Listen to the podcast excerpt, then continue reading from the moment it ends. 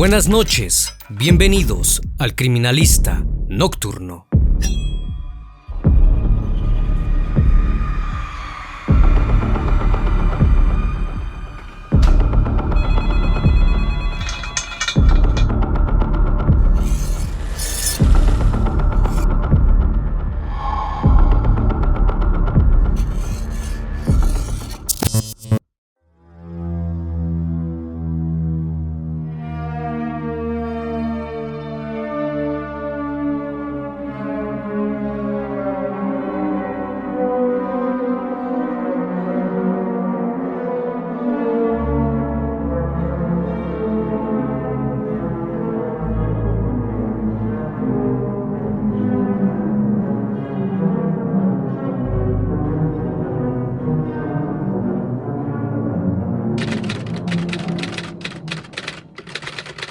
La isla de Jersey está ubicada entre Francia e Inglaterra, en las Islas del Canal.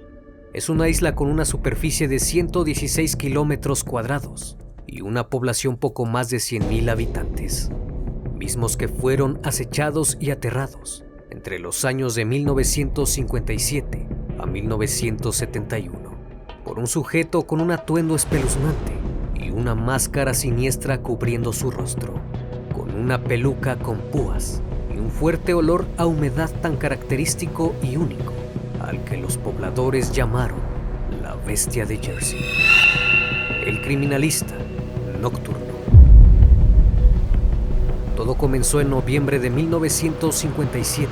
Una enfermera de 29 años esperaba el autobús en la parada de la zona Monte-Lavi, en la ciudad de St. Helier, cuando de la nada fue atacada por un sujeto que llevaba una cubierta en el rostro. Aquel hombre le ató una cuerda en el cuello y como pudo la empezó a arrastrar y la condujo hasta un campo desolado a un costado de la carretera, donde fue golpeada y abusada por este individuo. Aquella mujer quedó gravemente herida, sin embargo sobrevivió para contarlo. Dijo que aquel hombre tenía un acento irlandés y un olor muy particular a humedad, pero no pudo ver su rostro porque lo tenía cubierto.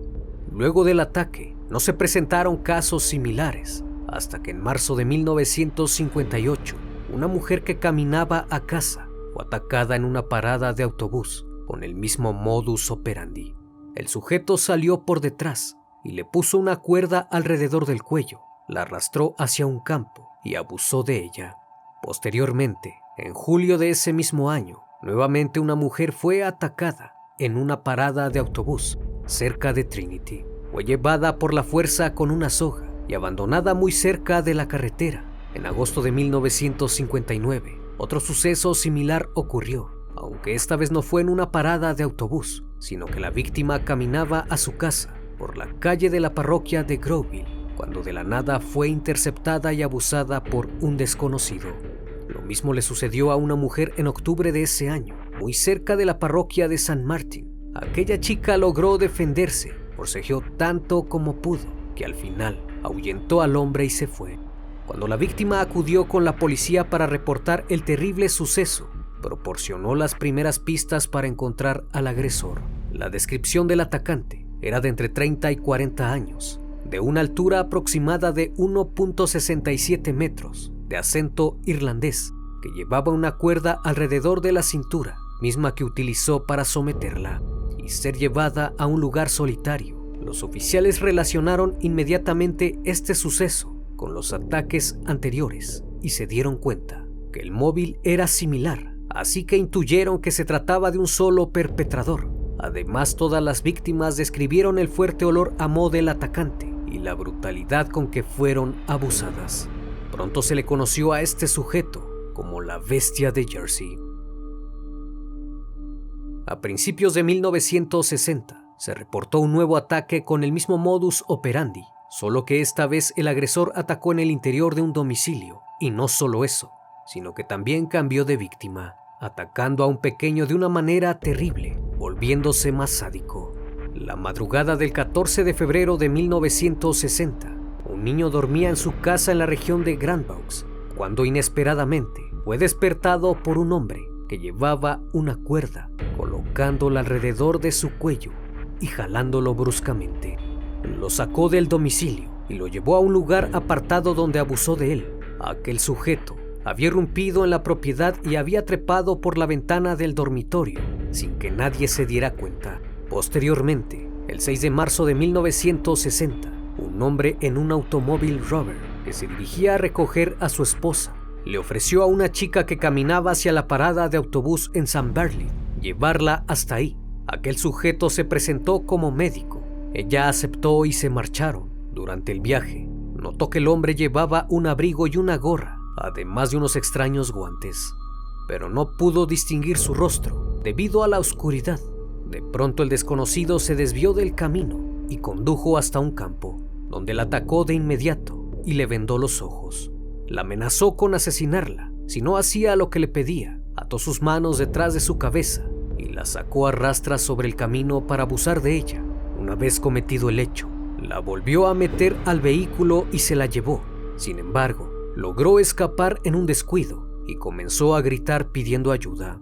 Dos hombres de otro automóvil se detuvieron y una pareja que vivía cerca acudieron en su ayuda, pero su atacante había logrado escapar. Días después, ese mismo mes, una madre y su hija se encontraban en una cabaña bastante aislada en la parroquia de San Martín cuando sufrieron una experiencia terrorífica que cambió radicalmente sus vidas. La madre se despertó alrededor de las 12.30 de la madrugada. Cuando el teléfono sonó en la planta baja, bajó para contestar, pero al levantar el teléfono no logró escuchar nada, únicamente un clic y luego el tono de marcación. Nuevamente volvió a la cama y se quedó dormida, pero una hora más tarde la despertó un sonido extraño proveniente del piso de abajo. Al escucharlo decidió averiguar de qué se trataba y bajó las escaleras. Pero cuando llegó al final de la misma, las luces se apagaron abruptamente y escuchó a alguien caminar por la sala de estar que se movía en medio de la oscuridad. Asustada por aquello que acababa de presenciar, se dirigió al teléfono para llamar a la policía, pero se dio cuenta que no daba línea. Alguien había roto los cables telefónicos. Posteriormente aquella figura que yacía en la oscuridad la tomó por la espalda y le exigió dinero, además de amenazarla con asesinarla. Debido a los gritos, su hija bajó de inmediato. Fue entonces que el sujeto la soltó y la mujer aprovechó la oportunidad para escapar y salir huyendo, no sin antes decirle a su hija se encerrara en su dormitorio y no saliera. Rápidamente corrió hasta la granja más cercana y alertó a los vecinos, quienes llamaron a la policía. Al regresar a la casa el agresor ya no se encontraba, sin embargo, había abusado terriblemente de su hija. Pasaron los días y en el mes de abril un nuevo suceso fue reportado. Una niña de la población de Groville se despertó por la madrugada luego de escuchar un ruido. Cuando abrió los ojos, observó a un hombre con una máscara terrorífica que la miraba fijamente. La joven comenzó a gritar atemorizada por lo que acababa de presenciar y ante los gritos el hombre huyó. No obstante, esta sería la primera aparición de aquel sujeto de la máscara siniestra que causó el terror de la población durante varios años. Hasta este momento de la historia, nadie relacionaba estos sucesos con los ataques anteriores de mujeres. Si bien el mismo modus operandi era muy similar, las víctimas eran muy diferentes. En julio de ese año, un niño de 8 años fue raptado de su casa por un hombre que utilizaba una gabardina. Lo llevó hasta un lugar solitario y apartado y una vez ahí, abusó de él. Luego lo llevó a su casa y lo dejó en la puerta. Aquel pequeño no comprendía lo que pasaba, sin embargo, estaba aterrado. Después de este acontecimiento, todo volvió a la normalidad durante los meses posteriores, hasta que en febrero de 1961, la bestia de Jersey volvió a atacar. Fueron tres los reportes que recibió la policía en el mes de febrero, marzo y abril. Todos ellos eran de niños que habían sido sacados de sus hogares y llevados a un campo donde fueron abusados para finalmente ser devueltos a sus casas. A estas alturas, la bestia de Jersey había estado activa durante más de tres años y las investigaciones de la policía no estaban ni cerca de atraparlo. Habían interrogado a más de 30.000 personas y habían hablado con la mayoría de los hombres con antecedentes penales, de los cuales obtuvieron sus huellas dactilares. Pero nada de eso parecía funcionar. La prensa estaba al tanto de todas las investigaciones y los pobladores estaban asustados. Entonces que solicitaron la ayuda externa del detective Jack Manning. Una de sus primeras acciones fue hacer un llamamiento a todos los isleños para que se convirtieran en detectives, estableciendo vigilancia en el vecindario y cuidarse los unos a los otros, además de reportar cualquier incidente inusual. También fueron entregadas una serie de pistas para ayudar a localizar al perpetrador. La policía había llegado a la conclusión de que todos estos ataques fueron cometidos por la misma persona y este conjunto de herramientas lo reunió en todo un perfil detallado del sospechoso. La bestia siempre atacaba de noche, entre las 10 de la noche y las 3 de la madrugada, generalmente los fines de semana. Parecía tener un buen conocimiento de la isla, especialmente de las zonas orientales. Era un hombre de entre 40 y 45 años, de 1.67 metros, complexión mediana, de acento irlandés y voz aguda, con bigote. Su rostro estaba cubierto ya sea con una máscara o un pañuelo que le cubría la parte inferior del rostro. Llevaba una chaqueta o impermeable que le llegaba hasta los muslos. Además usaba gorra de visera y guantes y desprendía un fuerte olor a humedad. Llevaba una antorcha durante los ataques y por lo general seguía el mismo patrón. Entraba a la casa por la ventana del dormitorio de una manera rápida y silenciosa. A las víctimas se les vendaban los ojos y se les ataba una cuerda alrededor del cuello. Posteriormente, eran llevadas a un campo cercano donde abusaba de cada una de ellas y luego las regresaba a casa. Durante el ataque, el agresor hablaba mucho, con una voz muy suave, y en algunas ocasiones mencionaba a su esposa y hacía referencia a su madre fallecida, a la que supuestamente habría asesinado por sus problemas con la bebida. Con frecuencia decía que se le había caído el cigarrillo o el encendedor. Todas estas peculiaridades fueron compartidas en la isla de Jersey. Si alguna persona sospechaba de alguien, inmediatamente debía llamar a las autoridades. Gracias a la difusión masiva del perfil, aquel sujeto dejó de atacar. El plan había funcionado como los investigadores esperaban. Durante dos años, no se volvió a reportar ningún incidente y la isla tuvo paz durante ese tiempo. Sin embargo, en abril de 1963, la bestia de Jersey regresó atacando a dos jóvenes más. En julio de 1964, atacó a una pequeña cerca de la parroquia de Trinity. Al mes siguiente, se produjo otro ataque en el poblado de Groville y luego de eso se produjo otro periodo de enfriamiento durante dos años. Pero en 1966, la policía de Jersey recibió una extraña carta de un sujeto que afirmaba ser la bestia de Jersey, en la cual aseguraba que quería cometer el crimen perfecto y que volvería a atacar antes de septiembre y además les daría todas las pistas para ver si lo podían atrapar. Cuando esta carta fue recibida, los investigadores pensaron que habría una posibilidad de que fuera el agresor, pero no estaban muy convencidos, ya que podría haber sido escrita por cualquier persona. Pero lamentablemente no fue así, pues el resultado del escrito fue cierto, y en agosto de ese año, como el autor lo había prometido, volvió a aterrorizar a una joven. La agresión fue muy similar a las anteriores, solo que esta vez surgió un nuevo detalle. Primera vez se encontraron extraños arañazos largos, espaciados y paralelos en el torso de la víctima. Posterior al ataque, se produjo la pausa más grande de este sujeto y durante cuatro años no se volvió a saber nada de él. Ninguna de las investigaciones logró siquiera acercarse a la detención de este hombre. La tranquilidad duró muy poco, pues en agosto de 1970, un joven se despertó por la madrugada debido a una luz que brillaba enfrente de su rostro.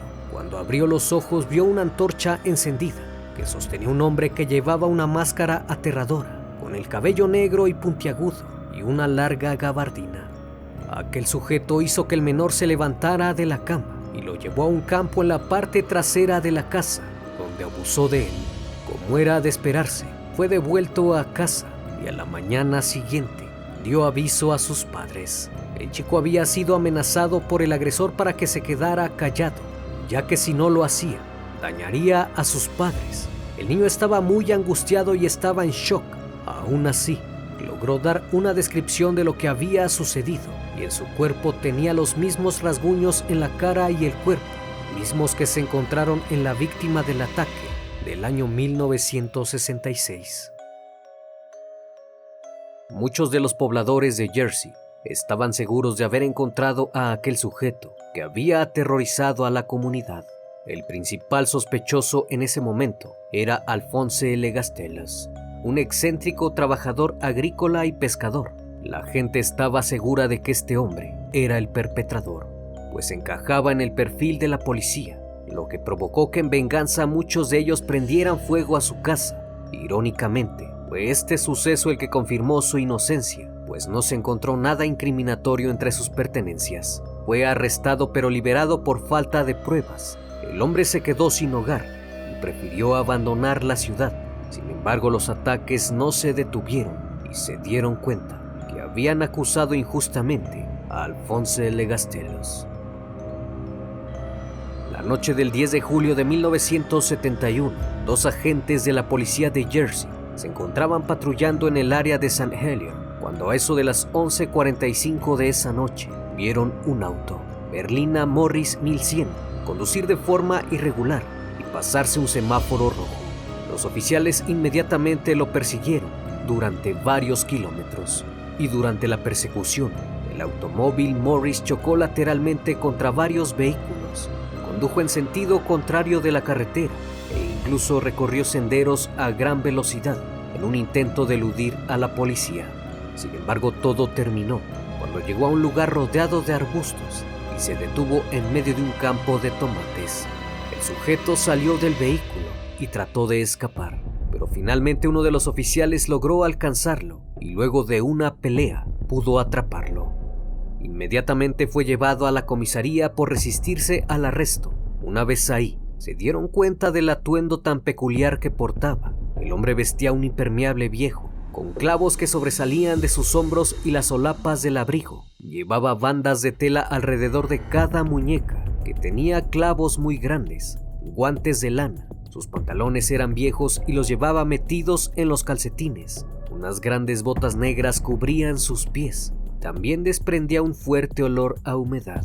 Aquella vestimenta parecía muy extraña. Cuando el sospechoso vació los bolsillos del abrigo, se volvió aún más extraño. El abrigo tenía una linterna con cinta negra que cubría el frente para proporcionar solo un pequeño haz de luz, un gorro de lana puntiagudo, dos largos cordones de fajín, varios paquetes de cigarrillos vacíos, rollos de cinta adhesiva y una peluca negra con el pelo rígido y puntiagudo. Al fin, habían encontrado a aquel sujeto que apodaron la bestia de Jersey. La sospecha se volvió más certera cuando del interior de un bolsillo quitaron el último artículo del abrigo. Era una horrible máscara de goma con muchos pliegues a su alrededor. Cuando se le preguntó sobre su extraña vestimenta y se le pidió que explicara por qué había tratado de huir, el sujeto respondió que iba camino a una fiesta sexual y que había pedido prestado el coche para evitar que alguien lo viera y lo identificara en el camino. Dijo además que los clavos en la ropa eran una defensa contra cualquiera que usara artes marciales para atacarlo. De la máscara y la peluca se limitó a decir nada. No sabía cómo explicarlo. Sin embargo, los oficiales notaron que tenía marcas de cinta adhesiva en la cara, que coincidía con la cinta dentro de la máscara, lo que quería decir que claramente la había usado en algún momento de esa noche. Al día siguiente, la policía se dispuso a registrar su casa, pues el hombre era el principal sospechoso. Y no solo eso, sino que ahora estaban convencidos de que tenían a la bestia de Jersey bajo arresto. Lo que encontraron en su hogar los asombró. En el dormitorio principal se encontró una habitación secreta, cerrada con llave, que él había construido. Cuando los investigadores abrieron la puerta, un olor muy penetrante a humedad los impregnó. En el interior de la habitación, notaron que colgaban varias prendas de ropa vieja, incluso una vieja gabardina en color beige, así como algunas pelucas, cejas postizas y algunos sombreros y gorros. En un gancho había colgada una cámara fotográfica y en la pared había varias fotografías de casas, así como un altar que consistía en una alcoba cubierta por una cortina roja, varios artículos de parafernalia de magia negra y una espada de madera curva muy grande que colgaba de la pared sobre un cáliz de cristal. Además de eso, había demasiados libros que hablaban sobre rituales ocultos y magia negra. Después de este gran hallazgo, la policía y los pobladores al fin habían arrestado a la temida bestia de Jersey. Sin embargo, toda la comunidad estaba sorprendida, pues se trataba de Edward Paisnell, quien prácticamente era considerado un hombre inofensivo dentro de la comunidad. Edward John Louis Paisnell era nativo de la isla de Jersey que provenía de una familia de buenos recursos. Al momento de su arresto tenía 46 años. Era un contratista de obras muy conocido en toda la isla. Estaba casado con Joan Peisnell. Tenía una hija y dos hijastros. Edward se había casado con Joan en el año de 1959. Sin embargo, el matrimonio estuvo marcado por frecuentes altibajos, hasta poco después del nacimiento de la hija de la pareja, cuando vivieron como marido y mujer no eran muy unidos y casi no tenían intimidad. Su esposa había dirigido un hogar de acogida para niños, llamado La Preferencia, donde conoció a Edward Paisnell. Los niños lo conocían como tío Ted, un agradable sujeto que siempre tenía dulces y regalos para ellos. Incluso jugaba y se divertía con los pequeños, y todos los años se disfrazaba de Papá Noel para repartir regalos a los niños de la casa.